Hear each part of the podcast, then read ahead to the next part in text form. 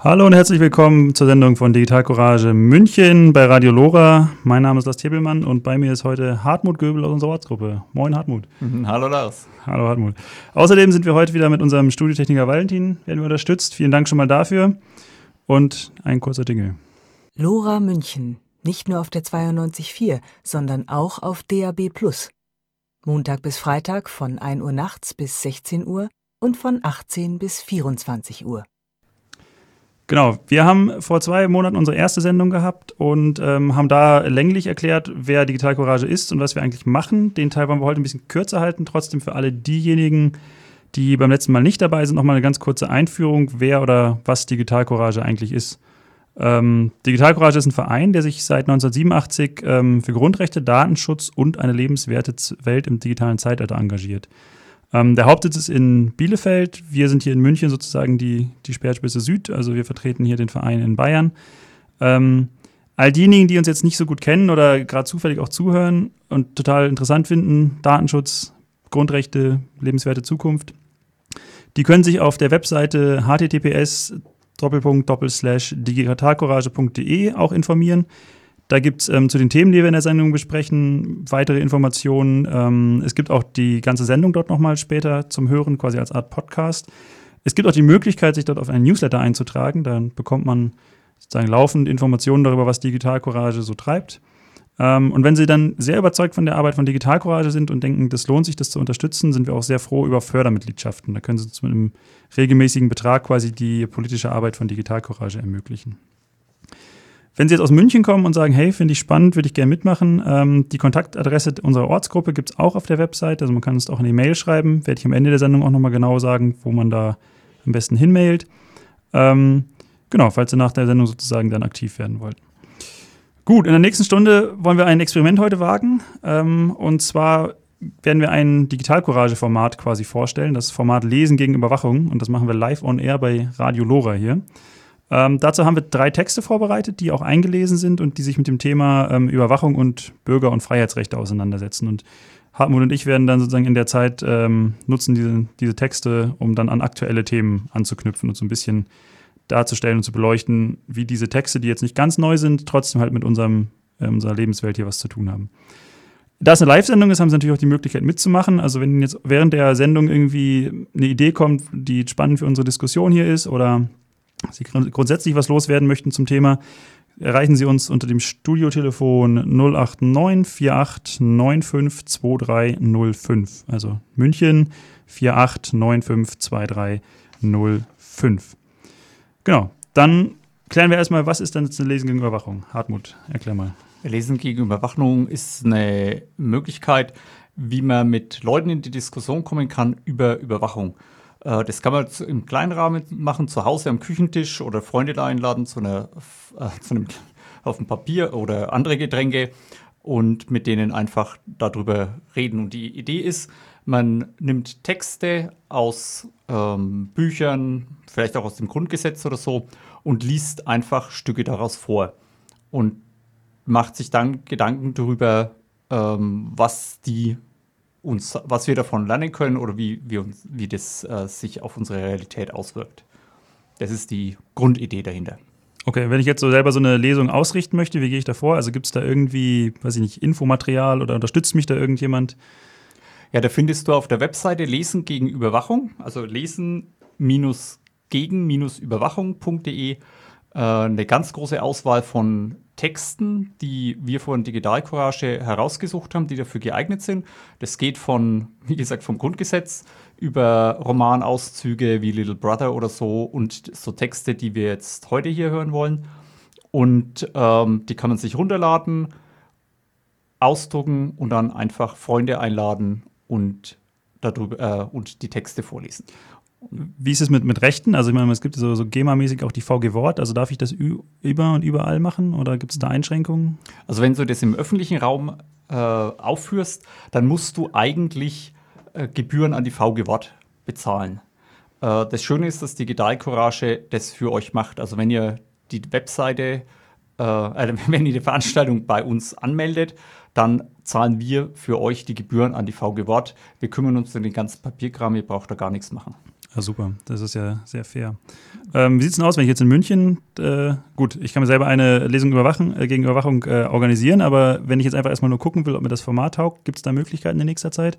Ja, da kommst du am besten einfach am 12. November ins Jugendinformationszentrum. Das ist in der Innenstadt. Und äh, da machen wir eine einmal Lesen gegen Überwachung im Rahmen unserer Herbstreihe. Okay, was ist die Herbstreihe? Schließen wir gleich an. Die Herbstreihe, die machen wir jetzt schon zum dritten Mal.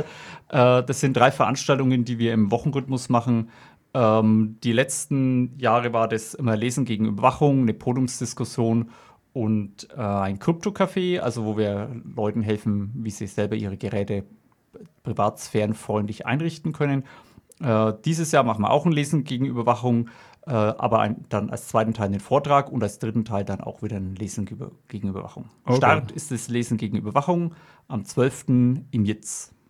Und, und die dann, Adresse hast du hoffentlich du im Kopf. Genau, Sendlinger Straße 7 im Innenhof. Äh, genau, das findet man sozusagen in der Nähe vom Rindermarkt, gar nicht so weit weg. Und dann sind die Folgeveranstaltungen jeweils an dem Montag, also am 19. und 26. November wahrscheinlich dann. Ne? Gut, dann starten wir einfach mit unserem ersten Text. Ähm, gelesen wird er von Lisa Krammel und ähm, genau, sie erzählt selber, welcher das ist. Ilya Trojanow und Juli C. Angriff auf die Freiheit. Siebtes Kapitel. Warum lassen wir uns das gefallen? Ihr Badezimmer wird renoviert rutschsichere Matten, überall Haltegriffe, denn sie haben erkannt, die tatsächliche Gefahr droht durch nasse Bodenfliesen. Sie geben den Handwerkern letzte Anweisungen und fahren zur Arbeit. Im Büro stellen sie fest, dass sie wichtige Unterlagen zu Hause vergessen haben.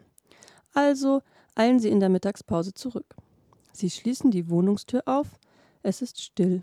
Wahrscheinlich essen die Handwerker gerade zu Mittag. Sie gehen direkt in ihr Arbeitszimmer und trauen ihren Augen nicht. Vor ihrem privaten Rechner sitzt der Fliesenleger mit einer Tasse Kaffee in der Hand und liest sich quer durch ihre Daten. Was tun sie, sobald sie die Fassung zurückgewonnen haben? Sie schreien ihn natürlich an, sie stellen ihn zur Rede. Er wollte nur mal gucken, sagt der Fliesenleger ganz entspannt, ob sie Steuern hinterziehen, Schwarzarbeiter beschäftigen oder illegale Musik kopieren. Seine Rechtfertigung überzeugt sie kein bisschen. Sie schmeißen ihn raus. Sie überlegen sogar, Anzeige zu erstatten bei jener Polizei, die gern dasselbe tun würde, was sich der Fliesenleger erlaubt hat, sich quer durch ihre Daten zu lesen.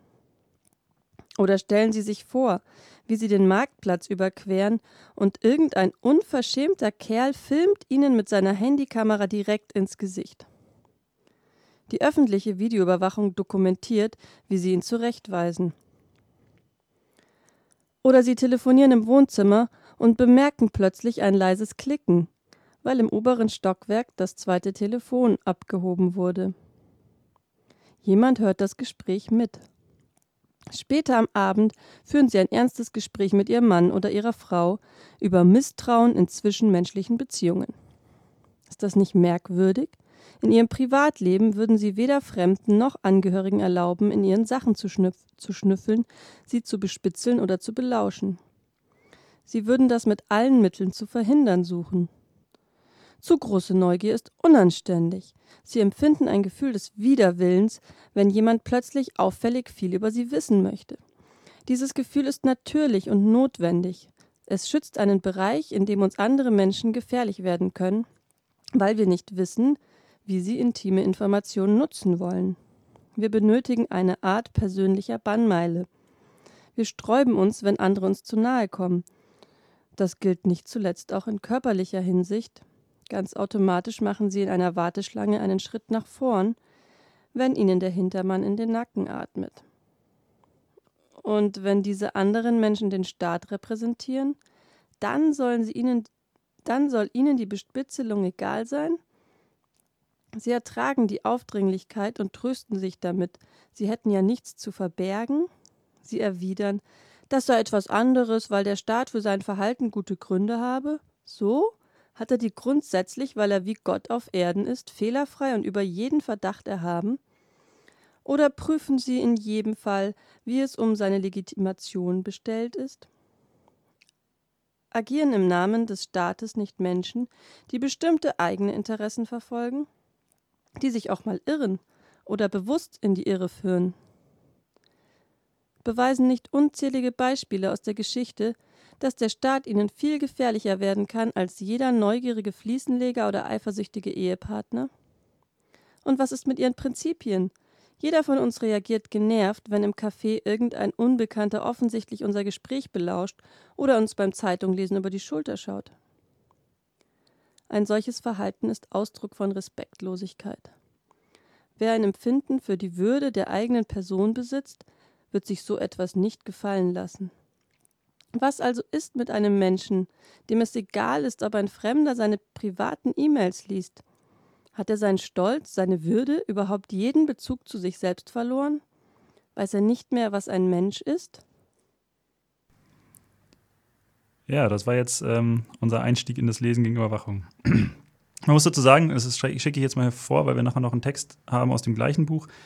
Äh, das ist ein Buch von 2010, also sozusagen jetzt kein aktueller Text äh, in dem Sinne, schon acht Jahre alt. Trotzdem denke ich, findet man eine ganze Menge Aspekte drin, die ähm, eigentlich brandaktuell sind. Also ich habe jetzt gerade den, den Punkt im Kopf, wo der Fliesenleger den Computer durchstöbert. Also gerade in Bezug auf den Staatstrojaner, da ja, gab es ja vor zwei Monaten gerade eine aktuelle Entwicklung. Ne? Ja, vor zwei Monaten, also genau am 7. August, haben wir unsere Verfassungsbeschwerde gegen den Staatstrojaner eingereicht, bin in Karlsruhe vom Bundesverfassungsgericht, ähm, weil wir genau dieses Nachschriffeln, dieses Eindringen von staatlichen Stellen in einen privaten Bereich, den der Computer darstellt, ähm, nicht gut finden. Das ist ein Eingriff in die Grundrechte. Vor äh, zwei, lustigerweise auch 2010, also just zu der Zeit, zu der dieses Buch erschienen ist, äh, hat ja das Bundesverfassungsgericht das erste Mal über unsere Klage zur Vorratsdatenspeicherung entschieden und wir haben gewonnen.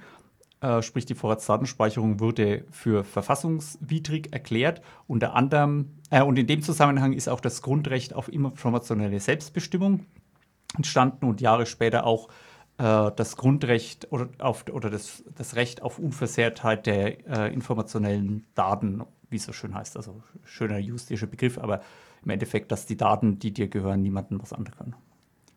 Und mit dem Staatstrojaner möchte halt der Staat jetzt aber dann doch an deinen Daten rumkramen. Okay, ja. Ähm, an der Stelle, ähm, wie, du hast über das, das Recht sozusagen der, der Unversehrtheit der informationstechnischen Systeme gesprochen. Das richtete sich damals eigentlich schon gegen Staatstrojaner, oder? Muss man eigentlich im Prinzip so sagen. Ich meine, es, es gab ja durchaus, auch, gibt ja schon länger die, die Versuche. Also ich, ich erinnere mich da an diesen Hessen-Trojaner, der, der, da irgendwie eingekauft wurde vom LKA in Hessen, den, glaube ich, der CCC ziemlich auseinandergenommen hat. Ähm, damals, also diese, diese Staatstrojaner-Nummer ist ja nicht ganz neu. Ähm ja, also es, es richtet sich leider eben nicht so direkt gegen den Staatstrojaner, äh, sondern man muss das Gerichtsurteil erst interpretieren, um darauf zu kommen, dass es okay. Staatstrojaner ist. Das Gerichtsurteil sagt eben nicht, Staatstrojaner ist verboten. Das heißt, wir streben jetzt quasi die, ähm, die direkte äh, Widerlegung des, oder nicht äh, Widerlegung, aber die, die rechtliche Ablehnung des Staatstrojaners nee, durch diese Klage an. Genau. genau. Also, ja, das ist natürlich eine, eine spannende Sache. Ähm, genau, anderes äh, Thema war sozusagen Videoüberwachung, fand ich jetzt gerade ganz spannend. Also, ich fand in, in, dem also in diesem Beitrag jetzt gerade, das ging jetzt vielleicht mir so, kannst du auch gleich was zu sagen, ähm, fand ich diesen Aspekt ganz spannend. So Sachen, die wir halt bei, bei anderen Personen niemals durchgehen lassen würden, sagen wir halt beim Staat, naja, wird schon seine Richtigkeit haben. Ja? Also dieses Thema Videoüberwachung zum Beispiel fand ich jetzt gerade ganz spannend. Also sozusagen derjenige filmt einem in die, ins Gesicht, man beschwert sich und parallel filmt einen die öffentliche Videokamera, wie man ihn quasi äh, ausschimpft. Ähm, da gibt es bei Digital Courage aktuell eine ganz, ganz spannende ähm, Artikelserie, finde ich. Ich glaube, es sind so drei Blogartikel, die dort ein äh, Praktikant bei uns geschrieben hat. Also nicht bei uns, sondern in Bielefeld. Ähm, zum Thema Social Scoring System in China. Ähm, hast du da ein bisschen Input, also gerade bezüglich Videoüberwachung? Das Social Scoring System äh, basiert eigentlich auf einer äh, ziemlich flächendeckenden Videoüberwachung. Also die, die Anzahl der Videokameras in China soll irgendwie versechst oder versiebenfacht werden. Bereits jetzt ist Peking komplett mit Videokameras abgedeckt. Man kann also jeden Schritt, jede Bewegung von Leuten nachvollziehen. Äh, und das wird, ist verbunden mit einer automatischen Gesichtserkennung und einer Gangerkennung. Äh, da erkennt man also Leute am Gang. Das ist, funktioniert ähnlich wie mit dem Fingerabdruck, weil die Leute sehr, sehr unterschiedliche Arten haben zu laufen. Und äh, dadurch wird die Person identifiziert und wenn sie nicht erwünschtes Verhalten an den Tag legt, äh, dann bekommt sie Punkte bzw. Minuspunkte in einem äh, sozialen Bewertungssystem. Genau, und ich habe gelesen, teilweise werden die Leute sozusagen auch öffentlich dann an Pranger gestellt. Ne? Also es gab irgendwie gab ein Beispiel, wo irgendwelche Rotlichtverstöße dann direkt auf so einem öffentlichen Screen da, da durch die Videoerkennung kann man quasi direkt sagen, wer war die, der oder die Übeltäterin und dann wird die Person halt gleich mit Gesicht und äh, Berufsstand dort groß projiziert. Also ein ziemlich fieses Ding eigentlich. Ähm, ja, das ist natürlich jetzt China, ist weit weg. Ist es, ist es für uns relevant? Glaubst du, Videoüberwachung, ja mein Gott, ist halt, machen die Chinesen halt. Ne? Also Videoüberwachung haben wir auch ziemlich viel. Äh. Also auch gerade hier in München, in der Innenstadt gibt es wenige Flächen, die noch, in denen man sich beobachtet und ungefilmt bewegen kann. Die Verteilergeschosse der U-Bahnen, die U-Bahnen, die Busse, die Straßenbahnen, alles intern videoüberwacht, auch viele öffentliche Plätze. Äh, wir haben ja letztes Jahr im Sommer eine Aktion gemacht und Videokameras kartiert in der Innenstadt und in OpenStreetMap eingetragen. Es war auch erschreckend, wie viele private es gibt.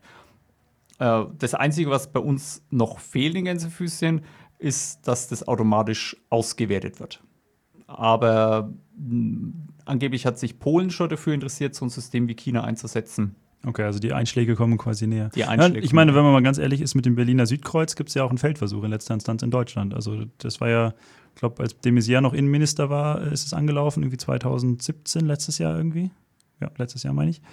Ähm, also da gab es ja auch die, äh, also konnte man freiwillig daran teilnehmen. Im Prinzip auch in China ist es ja gerade auch so. Ist ja erstmal der, der freiwillige ähm, Effekt. In, äh, in Berlin konnte man dann, glaube ich, einen 20 Euro Amazon-Gutschein gewinnen, wenn man mitmacht einer von tausend Leuten oder so in der Richtung. Also eine extrem lächerliche Prämie eigentlich. Aber da ging es ja auch darum zu testen, wie, wie gut sind eigentlich diese biometrischen Erkennungssysteme. Also schaffen wir es, Leute aus Menschenmassen heraus zu erkennen. Das ist ja im Prinzip jetzt nichts, was äh, eine chinesische Dystopie ist, sondern die, die Versuche sind ja im Prinzip auch in Deutschland da, sowas zu etablieren. Ja, die Versuche gibt es auch. Und äh, in Bayern sollte ja auch im Polizeiaufgabengesetz die automatische Gesichtserkennung äh, aufgenommen werden.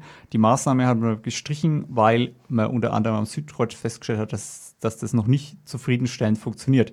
Es gibt zu viele Fehlalarme. Und äh, also das, da rettet uns die mangelnde Technik noch, aber ich glaube, das ist nur eine Frage der Zeit, fünf bis höchstens zehn Jahre, bis das ausreichend gut funktioniert, äh, dass Leute über das Gesicht da erkannt werden können. Und dann haben wir das. Genau, ich denke, ähm, das ist ein ganz wichtiger Aspekt, was du gerade sagst. Im Prinzip an einigen Stellen äh, rettet einen vielleicht noch der mangelnde Fortschritt der Technik. Ähm, aber das ist ja keine, keine harte Schranke, sondern das ist ja sozusagen etwas, was potenziell überwindbar ist. Also solange wir nicht soziale oder politische Schranken einziehen, glaube ich, ist man sich dort nie sicher, dass nicht irgendwie Entwicklungen kommen, die man nicht möchte. Also ich meine, gibt sicherlich aus den letzten Jahren viele Beispiele. Also weil es technisch möglich ist, wird es halt gemacht, ja, weil man halt irgendwie Geld damit machen kann oder Macht damit akkumulieren kann. Ja, und es gibt ähm, noch, noch, eine andere äh, Sache, die man beobachten kann, ähm, was in den letzten 10, 15 Jahren sind viele Gesetze äh, verabschiedet worden, erst für ganz, ganz schwere Fälle und dann für schwere Fälle und dann nur noch für nicht mehr ganz so schwere Fälle und inzwischen werden sie für, bei jedem Handtaschendiebstahl genutzt. Das hat man leider beobachten können, so eine Salamitaktik. Und das, äh, wenn ich das übertrage auf sowas wie das Polizeiaufgabengesetz, dann ist heute die äh, Gesichtserkennung nicht drin, egal ob sie geht oder nicht. Äh, in fünf Jahren wird sie ins Gesetz geschrieben. Ja, ich meine im Prinzip das, was man bei der Vorratsdatenspeicherung ja auch befürchtet, dass quasi zunächst gesagt wird, es ist für Kapitalverbrechen da und für Aufklärung von 30 Drogendelikten oder was auch immer, aber sozusagen nach und nach diese Schwelle runtergesetzt wird. Genau, ähm, das kann man genau. das schon sehr gut. Äh, da befürchten wir das genau. Ich glaube, in Österreich gab es ja eine Vorratsdatenspeicherung irgendwie vor, was war das, vor zehn Jahren oder so. Und da haben sie da relativ schnell, ist man drauf gekommen, dass es das ein ziemlich gutes Tool ist, um ähm, Falschparker und sowas zu, zu verfolgen. Also sozusagen eigentlich bei, bei Kleinstdelikten dann angefangen, ähm, das einzusetzen. Also genau, also diese, diese Schranken sind halt äh, niemals da. Das heißt, im Prinzip die beste Gelegenheit ist, sich dagegen aktiv zu wehren. Ähm, und das Gute ist, es gibt jetzt in der nächsten Zeit, also eigentlich ist das nicht gut, weil man muss es tun. Es wäre schön, wenn man es nicht tun müsste, aber sozusagen da diese Entwicklungen gerade auf dem Weg sind, gibt es in der nächsten Zeit zwei Großdemos, ähm, bei denen man der Meinung, dass diese, zum Beispiel das, also insbesondere die Polizeiaufgabengesetze sich in eine falsche Richtung entwickeln, auch äh, kundtun kann. Das Ganze startet hier übermorgen schon, am äh, 3. Oktober in München, bei der NOPAC-Demo ja, in München. Also wer da nähere Informationen möchte, gibt es unter no, n, also NOPAC, also N-O-P-A-G, by.de gibt es da weitere Informationen über den Verlauf der Demoroute, wie, wie man sich da ins Bündnis einbringen kann. Oder kurz gesagt, um 13 Uhr am Audiensplatz geht's los. Ja. Hartmut weiß es wieder. ich habe etwas länger gesucht auf der Webseite, deswegen sage ich es lieber gleich. Äh, sehr gut. ja. ja, wem jetzt ähm, München nicht genug ist oder sagt, ja, München ist natürlich wichtig, unser bayerisches Polizeiaufgabengesetz, da muss noch nachkorrigiert werden, weil es gilt ja im Prinzip seit äh, Mai diesen Jahres. Seit Ende Mai, ja. Ende Mai, genau. Ich glaube, der 26. war der Tag. Ähm, das Problem ist, die Tendenzen gibt es halt in anderen Bundesländern auch und ähm, deswegen gibt es aktuell ein ähm, Bündnis, das wiederum als Großdemo in Berlin dann äh, stattfindet am 13. Oktober unter dem Titel Freiheit statt Angst. Also diese, diese Demo gibt es schon seit sehr lange, wird auch unter anderem von Digital Courage mit äh, veranstaltet und organisiert. Ähm, dieses Jahr in, Demo, in Berlin als Großdemo. Und auch da ist sozusagen der Untertitel, also Freiheit statt Angst als Überbegriff. Und dann ist der Untertitel dieses Jahr thematisch Stoppt das Polizei oder Stoppt die Polizeigesetze, weil es gerade aktuell in NRW, Niedersachsen, ich glaube Hessen, Sachsen äh, sind im Prinzip auch Polizeiaufgabengesetze in der Mache, die sich wohl tatsächlich eher nach dem bayerischen Vorbild orientieren, das ja vielen Leuten schon zu extrem ist. Ähm, wer da jetzt sozusagen, also 13.10., ich sag's nochmal, in Berlin, wer da noch mehr Infos braucht, gibt unter Freiheit statt Angst in einem Wort.de, findet man auch da weitere Informationen. Genau, im Text wurde es gerade schon angesprochen, ähm, jeder Mensch braucht persönliche Grenzen und deswegen machen wir jetzt Musik mit Musik weiter von Dota, denn es gibt Grenzen. Wenn Ihnen das LoRa-Programm gefällt, spenden Sie uns und wir geben Ihnen die Quittung. Informationen zu Spenden oder Förderabo unter 089 480 2851. 089 480 2851. Genau, es gibt Grenzen und ähm, eigentlich eine gute Frage. Warum schützt man die Grenzen der Staaten so gut und die Grenzen der Menschen so schlecht? Also quasi diese Abwägung zwischen, ähm, man könnte fast sagen, Sicherheit und Freiheit so ein bisschen. Also ich fand ich jetzt gerade thematisch ganz passend. Ähm, in die gleiche Richtung geht auch unser nächster Text. Wir machen jetzt einfach mit unserer Lesung gegen Überwachung weiter. Diesmal ein äh, Text von Heribert Prantl, also könnte sagen im weiteren Sinne ein Münchner. Ist natürlich nicht hier geboren, aber zumindest wirkt er von hier.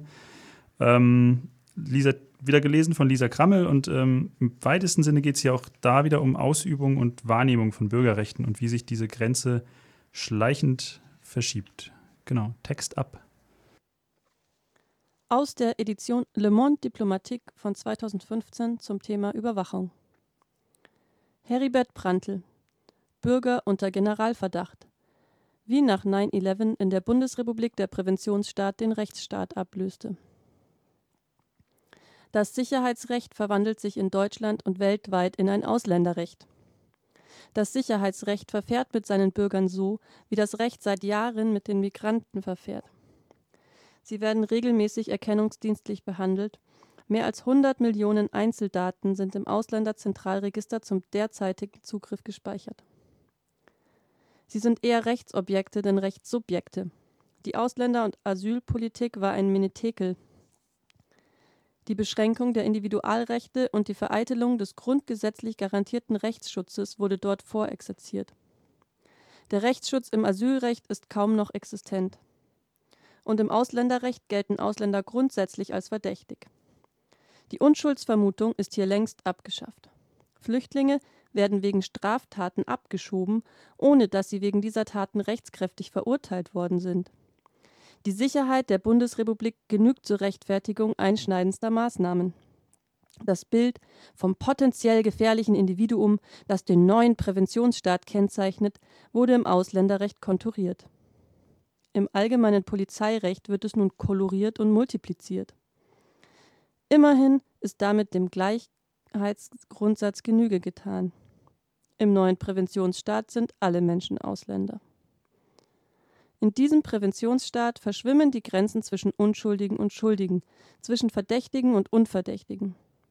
Im klassischen Rechtsstaat hat das Recht hier sehr genau unterschieden.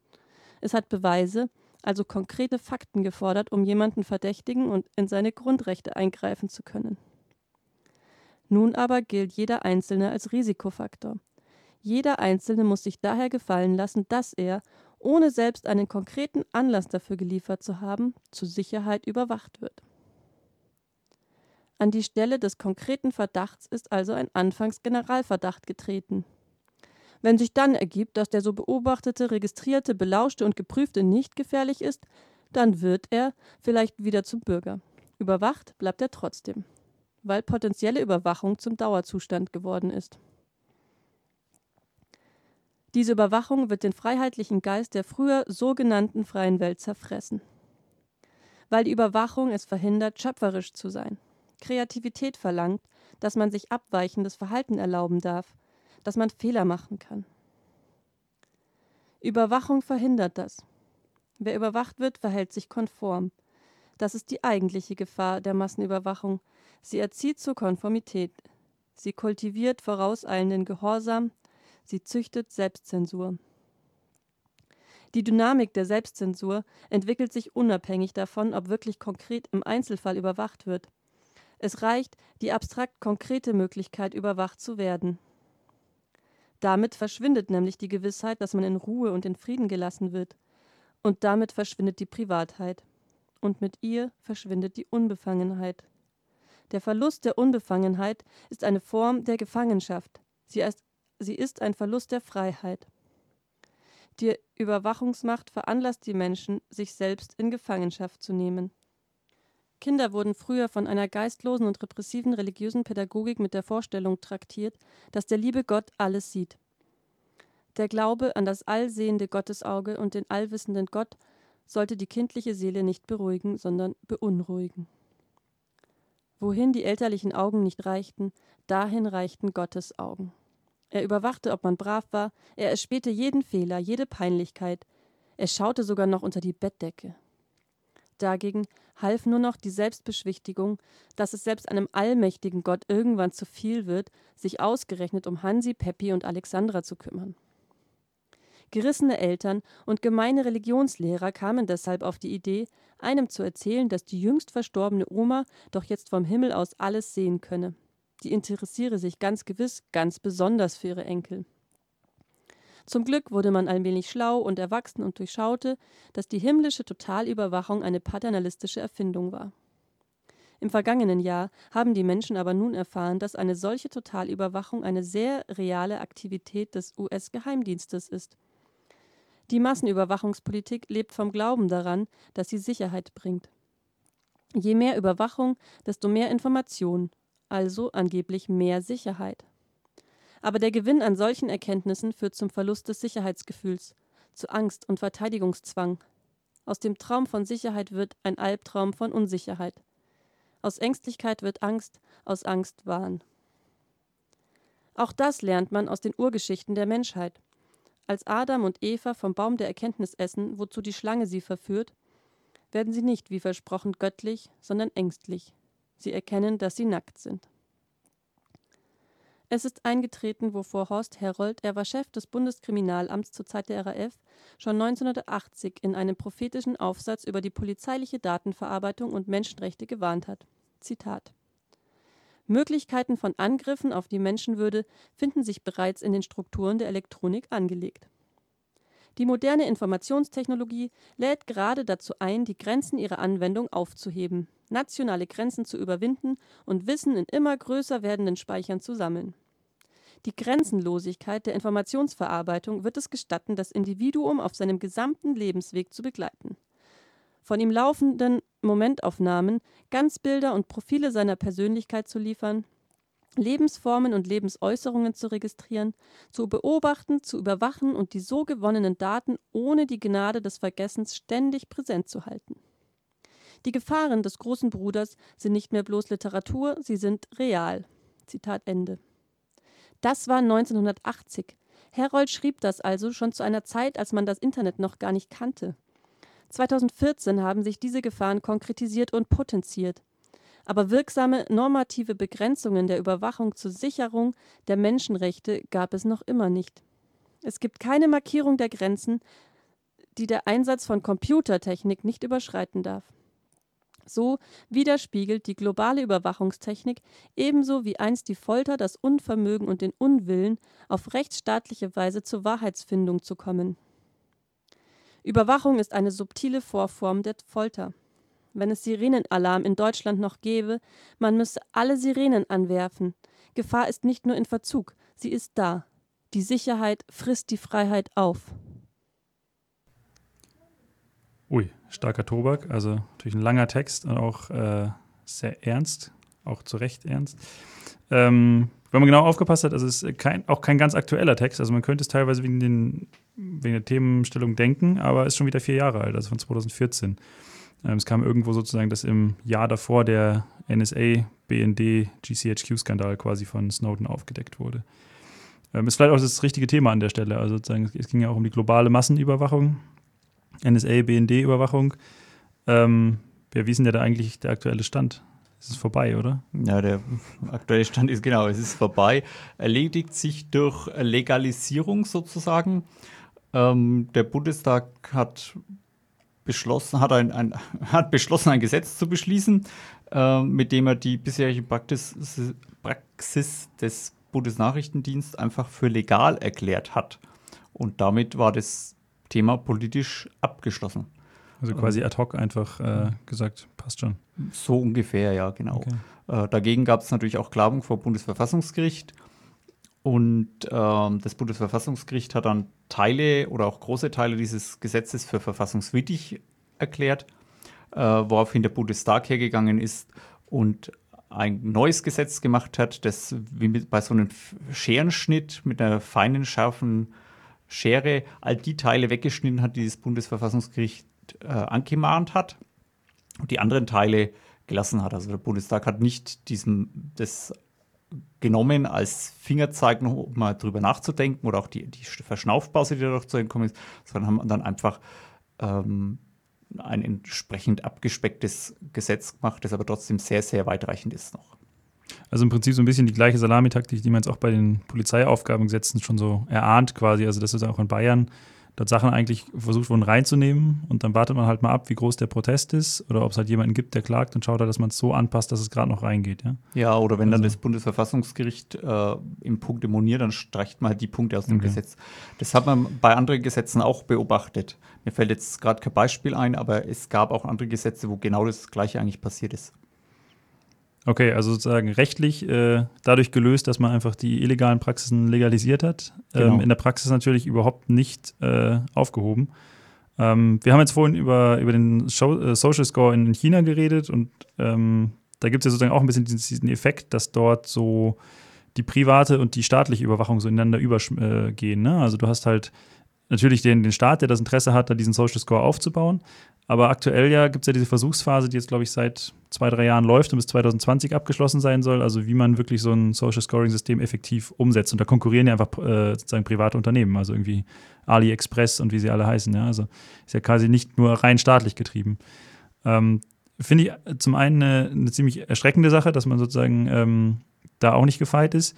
Und auf der anderen Seite, wo wir jetzt gerade bei NSA und BND waren, ähm, gab es ja da auch Parallelen. Also ich meine, das PRISM-Projekt ähm, war ja durchaus was Ähnliches oder ist nach wie vor was Ähnliches, wo die NSA einen Zugriff auf ähm, Kommunikationsdaten von den großen IT-Tech-Firmen in den USA eigentlich mm, bekommt. Ja, genau. Also. Da haben die ähm, teilweise Abschirrstationen in den Rechenzentren, in denen sie auch, also nicht nur die Daten abschnorren, sondern auch direkt gleich vor Ort vorverarbeiten, damit sie leicht weniger Daten abtransportieren müssen.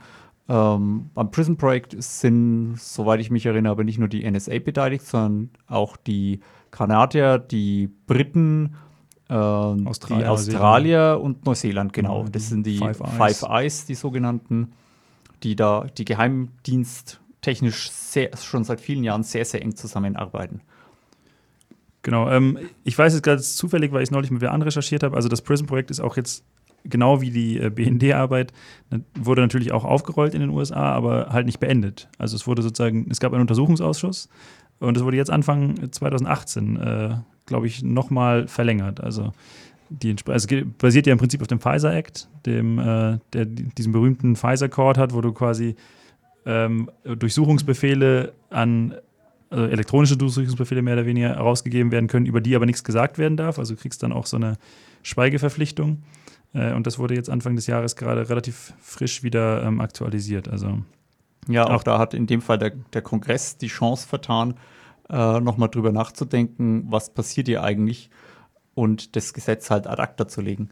Wobei die Amerikaner da dem Deutschen ähm, bisschen vorweg sind, also von, von einem Prinzip her, äh, sie machen oft Gesetze, die nur für einen bestimmten Zeitraum gelten und danach müssen sie erneuert werden. Das heißt, man muss wieder drüber diskutieren. In Deutschland ist es so, dass ein Gesetz typischerweise auf Ewigkeit Bis verabschiedet zur Änderung quasi oder Abschaffung, geändert ja, wird. sozusagen. Aber der Aufwand, eine Änderung in den Bundestag einzubringen, ist natürlich viel, viel größer, als wenn es quasi eine automatische Wiedervorlage gäbe, äh, wo sich der Bundestag automatisch damit beschaffen, Ja, befassen klar, muss. in, in, insbesondere bei kontroversen Themen natürlich. Also insbesondere über, Ja. Überwachung ist natürlich ein, ein Paradebeispiel da. Ähm, genau, also natürlich äh, extrem ärgerlich, dass da an der Front eigentlich die Sachen sich de facto nicht wirklich verändert haben. Also auch, ich denke, was in, in Deutschland noch ein kritisches Thema ist, ist halt die, die Kontrolle über Geheimdienste. Glaube ich, gibt es im Prinzip eine parlamentarische Kontrolle, aber ähm, da gab es ja auch so Probleme wie, man muss halt die richtigen Fragen stellen. Also du musst halt eigentlich schon fragen, was du weißt, dann müssen geben sie dir Auskunft, aber sozusagen einfach sagen, was ist denn gerade das Aktuelle, ist halt auch schwierig. Ne? Ja, die Das- Geheimdienst, also die Geheimdienstkontrolle funktioniert halt in der Praxis in Deutschland leider doch nicht. Es gibt den Parlamentarischen Untersuchungsausschuss, der die Geheimdienste kontrollieren soll. Und dann passieren doch immer wieder Dinge, die mh, nicht kontrolliert werden oder der Geheimdienst, äh, die Geheimdienste verweigern die Auskunft ähm, mit auch dem äh, Parlamentarischen Untersuchungsausschuss gegenüber mit Begründung, Staatswohl, Gefährdung oder irgendwie sowas. Da lässt man sich dann immer irgendwas einfallen. Ja. ja, ich denke, da war der BND-Untersuchungsausschuss ähm, auch ein Paradebeispiel. Also da gab es ja auch sehr viele Beamte, also hohe Beamte aus dem BND, auch die dann mit verschiedenen Verweisen sozusagen da die Aussage verweigert haben. Einige konnten sich nicht mehr erinnern an Dinge, wo sie halt jahrelang daran beteiligt waren. Das äh, war dann auf einmal aus dem Gedächtnis verschwunden oder genau, es wurde halt gesagt, weiß ich nicht, ob ich sagen darf und mussten halt irgendwie wieder irgendwelche ähm, Erlaubnisse eingeholt werden von anderen Beamten. Also Ja. Das ist ein sehr ähm, interessantes Konstrukt, dass ein Zeuge in einem parlamentarischen Untersuchungsausschuss, also in, in eigentlich einem der, der höchsten, wichtigsten Gremien äh, unserer Republik, äh, eine Erlaubnis von der Bundesregierung haben muss, dass er da was sagen darf. Ja. Ja, es ist schon äh, extrem dubios. Genau. Ähm, kommen wir vielleicht ganz zum Ende, also es ähm, ging, also ganz zum Ende, zum Ende dieses Textes jetzt nochmal ähm, nochmal auf den, den äh, Social Score da in China zurück. Im Text ging es ja auch sozusagen darum, dass der, der Staat da sozusagen kontinuierlich seine Rechte ausbaut zulasten der Bürger. Und da hat man es ja ganz äh, massiv sozusagen. Also ab einem gewissen Punkt ist ja auch Dissens dann ganz schwierig. Denke ich, in so einem System, wo jede einzelne Handlung quasi zu einer, so einer, ähm, zum Impact auf irgendeinen Score führt. Ja, wenn du, wenn du natürlich einen Score dafür bekommst, das wirklich sich auf Punkte auswertet, ist es natürlich noch viel, viel schlimmer. Aber es fängt ja auch schon früher an. Ähm, wenn sich Menschen ständig beobachtet werden, dann sind sie nicht mehr frei in ihrer persönlichen Entfaltung. Ähm, oder auch, wie das Bundesverfassungsgericht 2010 in der Entscheidung gegen die Vorratsdatenspeicherung festgestellt hat, wenn Bürger das Gefühl haben, dass sie ständig beobachtet werden, dann werden sie ihre Grundrechte nicht mehr wahrnehmen. Das ist jetzt äh, die, Form, die, die juristische Formulierung von dem, was ich gesagt habe.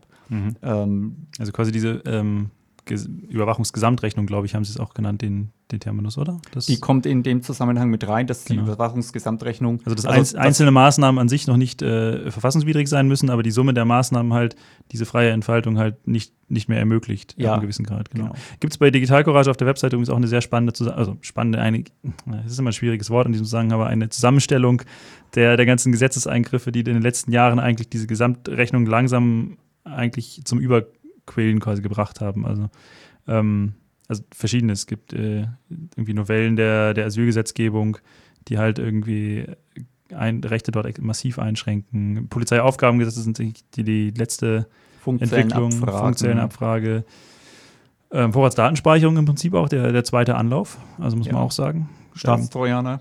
Staatstrojaner, das BND-Gesetz von BND-Gesetz. 2015, das ist jetzt, äh, glaube ich, auch schon wieder drei Jahre her, glaube ich, ne? Das ist relativ lang jetzt her. Ja. ich, vielleicht liege ich jetzt auch gerade ein Jahr falsch, aber ähm, genau, also da, da gibt es sicherlich äh, einiges an, an Arbeitsbedarf noch. Ähm, und auch da heißt es halt, man, man muss sich halt engagieren, ne? man muss sich einbringen, weil von alleine werden die Sachen sich nicht ändern. Man muss eine Position beziehen, auf jeden Fall. Also ich habe mir, zu dem Punkt habe ich mir vorhin nochmal gedacht, wie wir zu, auf die Demo aufgerufen haben. Ähm, vielen Leuten, also auch mir geht so, ich würde gern was tun und ich weiß überhaupt nichts, was ich tun kann. Und da ist eine Demo zum Beispiel eine gute Möglichkeit, wirklich was, einfach was zu tun, auf die Straße zu gehen, auch zu merken, ich bin nicht allein, da gibt es noch Hunderte oder in dem Fall bei den letzten Demos waren es 30, 40.000, die genau das gleiche Problem haben und auch unzufrieden sind. Und das ist, äh, wahns, tut wahnsinnig gut der Seele und motiviert für die Weiterarbeit. Und wenn die Arbeit bloß ist, ein Lesen gegen Überwachung zu organisieren äh, oder mit Freunden zu diskutieren oder auch nur den Freunden zu sagen, es kotzt mich an, was hier gerade läuft. Ja, ich meine, ich denke, das ist gerade äh, auch beim Lesen Überwachung ein ganz äh, zentrales Konzept, halt erstmal ein Bewusstsein zu schaffen. Also sozusagen sich darüber klar zu werden, dass A, das Problem existiert, B, man halt nicht der Einzige ist, der das Problem identifiziert und oder die Einzige ist, die das tut äh, und sozusagen einfach Mitstreiter hat. Sozusagen dieses Gemeinsamkeitsgefühl zu erzeugen, dass man sich halt nicht isoliert fühlt, ne? fühlt in dem Moment, dass man sagen, ich bin die einzige Person, die das irgendwie jetzt komisch findet, dass wir hier anfangen, Gesetze zu machen, die mir nicht mehr geheuer sind, ne? sondern irgendwie sich ein bisschen solidarisieren kann. Ich glaube, ja. da, da liegt einfach ein, äh, auch ein ganz, ganz äh, großer Pluspunkt von diesem Konzept. Es ist, also ich finde, es ist äh, wunderschön, recht niederschwellig. Also ich muss jetzt nicht beliebig tief in der Thematik sein. Ich finde einen Text, den ich lesen kann. Ob es 1984 ist von George Orwell, ob es auch von Marc-Uwe Kling, wurde hier gerade von Valentin noch eingebracht. Ähm, Quality Land, relativ neu, ähm, wo es genau eigentlich um diese Social Scoring-Thematik auch geht und diese Verknüpfung von, äh, in dem Fall ist es, glaube ich, mehr die, die kommerzielle Überwachung. Der Staat hat da noch nicht so viel mit zu tun oder in Grenzen halt nur. Ähm, ja, aber das ist einfach wichtig, sich irgendwie darüber bewusst zu werden und einfach auch sagen, nein, das möchte ich nicht. Ich möchte eine lebenswerte Zukunft im digitalen Zeitalter haben so wie Digitalcourage das möchte. Gut, ähm, zum Abschluss, weil wir jetzt doch arg viel Negatives gesagt haben, gibt es nochmal einen Auszug ähm, aus Angriff auf die Freiheit und sozusagen gewissermaßen der positive Ausblick zum Ende der Sendung. Also sie können doch etwas tun. Ähm, beachten Sie nochmal an der Stelle, der Text ist fast zehn Jahre alt, also MySpace, der jetzt gleich vorkommt, ist natürlich längst überholt, ähm, aber lässt sich natürlich leicht durch Facebook, Google, Amazon, WhatsApp oder was auch immer ersetzen. Gelesen wird wiederum von Lisa Krammel. Text ab. Juli C. und Ilya Trojanow. Angriff auf die Freiheit. Das Ende vom Epilog. Wir wollen Sie warnen. Aber ohne einen Aufruf zum Handeln laufen Warnungen ins Leere. Trotz allem, was wir in diesem Buch beschrieben haben, besteht genug Anlass für Optimismus. Wir haben erlebt, wie der Kalte Krieg zu Ende ging. Wir können uns an die Unfreiheit der Menschen im Ostblock erinnern – wir haben Hoffnung gefasst auf ein friedliches Zusammenleben in unseren Breitengraden und in möglichst weiten Teilen der Welt. Die Demokratie ist kein Auslaufmodell. Sie kann uns auch im gerade angebrochenen Informationszeitalter ein Leben auf der Grundlage von Freiheit und Selbstbestimmtheit garantieren, wenn wir sie nicht aufgeben. Doch leider ist auch eine gegenteilige Entwicklung denkbar. Wir wollen uns nicht in 20 Jahren den Vorwurf stellen müssen, wir hätten es nicht wir hätten es wissen und verhindern können. Wir wollen nicht die Frage beantworten, wie es denn gekommen sei, dass sich unsere Gesellschaften wie eine Horde entfesselter Halbstarker in einen Bandenkrieg hineinziehen ließen und darüber ihre Vorsätze vergaßen. Es gibt keinen determinierten Ablauf der Geschichte. Jedem Schritt liegt menschlicher Wille zugrunde. Deswegen fordern wir Sie auf, liebe Leserinnen, lieber Leser, zu erkennen, dass uns ein Kampf um unsere Freiheit und unsere Privatsphäre bevorsteht. Ein Kampf, der sofort beginnen muss. Denn die Zukunft unserer Gesellschaft wird gegenwärtig verhandelt, ohne dass unsere Meinung gehört wird. Wollen Sie warten, bis Ihren Kindern bei der Geburt ein Chip ins Halsfleisch gepflanzt wird, der eine 16-stellige Personenkennzahl ent enthält und über Satellit zu orten ist? so wie es bei ihrem Haustier, falls sie eins haben, schon der Fall ist. Was sie tun können? Sehr viel. Zunächst einmal können Sie Ihre eigene Einstellung überprüfen. Streichen Sie die Wendung Ich habe ja nichts zu verbergen aus Ihrem Wortschatz. Denn wer nichts zu verbergen hat, der hat bereits alles verloren. Es ist gut, dass Sie etwas zu verbergen haben. Und so sollte es auch bleiben. Verteidigen Sie Ihre Geheimnisse, sie gehören Ihnen. Erliegen Sie nicht den simplen Freund-Feind-Schemata, die Ihnen tagtäglich aufgetischt werden. Sagen Sie nicht die Moslems, es sei denn, Sie möchten mit allen Christen über einen Kamm geschoren werden. Stehlen Sie sich nicht aus Ihrer Verantwortung, indem Sie sich einreden, dass die Guantanamo-Insassen an ihrer Lage schon irgendwie selbst schuld seien. Misstrauen Sie verführerischen, einfachen Erklärungen. Hören Sie nicht auf Menschen, die unsere friedliche Gesellschaft als verweichlicht und hedonistisch beschimpfen. Überprüfen Sie die Aussagen von Politikern auf ihren Tatsachengehalt, wenn Begriffe wie Terrorismus oder Terrorverdächtiger fallen. und verzichten Sie selbst auf Vokabeln wie Kulturkampf oder Clash of Civilizations. Distanzieren Sie sich von Panikmache und Skandallust. Entwickeln Sie eine Sensibilität für den Wert Ihrer Daten und Ihrer Intimsphäre. Geben Sie nicht an jeder Supermarktkasse alles preis, nur um sich einen läppischen Rabattvorteil zu verschaffen. Entblößen Sie sich nicht auf MySpace, nur um sich wichtig zu machen. Analysieren Sie, wie politische Parteien mit der Privatsphäre des Einzelnen umgehen und überlegen Sie sich, welche von ihnen wählbar ist. Setzen Sie Ihren Bundestagsabgeordneten unter Druck, in dieser, Farbe, in dieser Frage Farbe zu bekennen. Machen Sie sich klar, dass ein Staat nicht gut ist durch das, was er darstellt, sondern höchstens durch das, was er tut. Wir sind dabei, unsere persönliche Freiheit gegen ein fadenscheiniges Versprechen von Sicherheit einzutauschen. Die gegenwärtige Gleichgültigkeit im Umgang mit der Privatsphäre lässt ahnen, wie Staat und Konzerne in Zukunft über uns verfügen werden. Sollten wir ihnen erlauben, noch umfassendere Instrumente der Kontrolle einzuführen? Dann wird es allerdings zu spät sein zum Widerstand.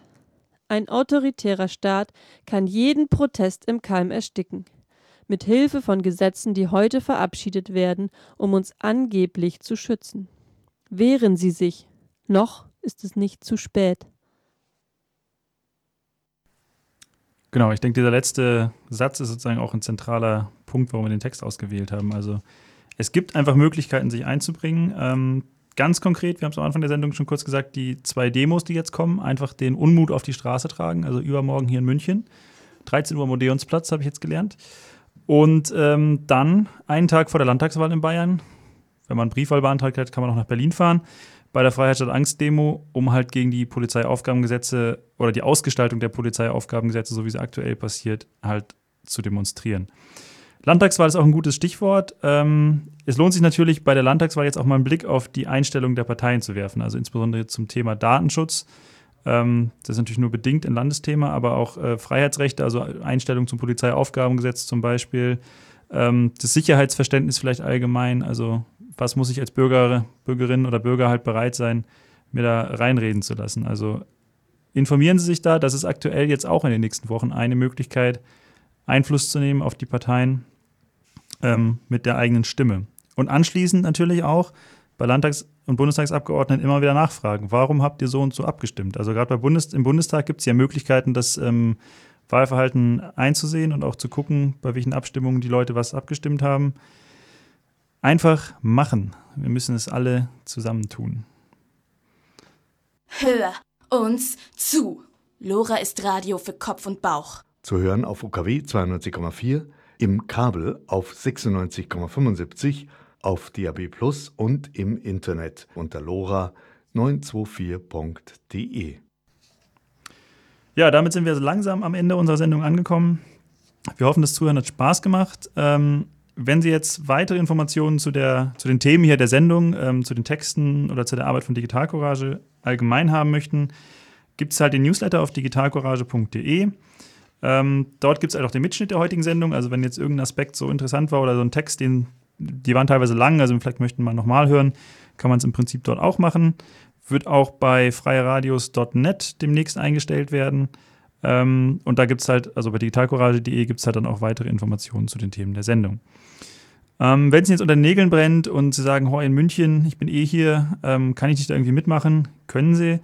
Ähm, am einfachsten einfach eine Mail an ortsgruppe at münchen.digitalcourage.de schreiben. Und, Oder bei, äh, der, bei unserer Herbstreihe vorbeikommen. Genau, ja, das ist natürlich auch ein wichtiger Punkt. Also ab dem 12. November gibt es quasi jeden Montag die Möglichkeit, uns live in Action zu sehen, einfach mal unverbindlich reinzukommen, zu gucken, was wir so treiben. Ähm, Lesung gegen Überwachung ist sozusagen der literarische Teil.